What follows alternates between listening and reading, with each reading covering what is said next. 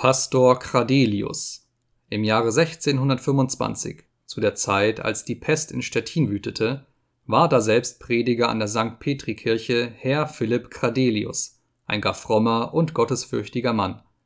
Der ging eines Abends über den Heumarkt zu Stettin, um nach seinem Hause zurückzukehren. Da hörte er auf einmal bei ganz stillem Wetter oben aus der Luft eine hell klingende Stimme, die rief ihm zu: Wann wir gerichtet werden, so werden wir vom Herrn gezüchtiget. Der Prediger, als er dies höret, blieb stehen und fragte sonder Furcht die Stimme, auf dass wir nicht mit der Welt verdammet werden. Wo bleibt das? Er bekommt aber keine Antwort und merkt nun wohl, was die Stimme zu bedeuten habe.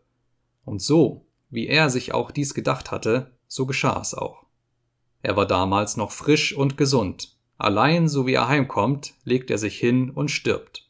Sein Töchterchen Martha, von elf Jahren, als sie höret, dass ihr Vater tot sei, sagt sie, das sei Gott geklagt, ist mein Vater tot, so tröste Gott uns arme Kinder. Geht damit, da sie doch zuvor ganz gesund war, weinend liegen, wird krank und ist des Morgens tot. Das andere Töchterlein Sophia kommt sodann spielend zu Hause und legt sich gleichfalls und stirbt. Bald darauf folgt ihm auch sein Sohn Philippus, also nimmt der Vater seine zwei Töchter und seinen Sohn mit sich in das Grab hinein.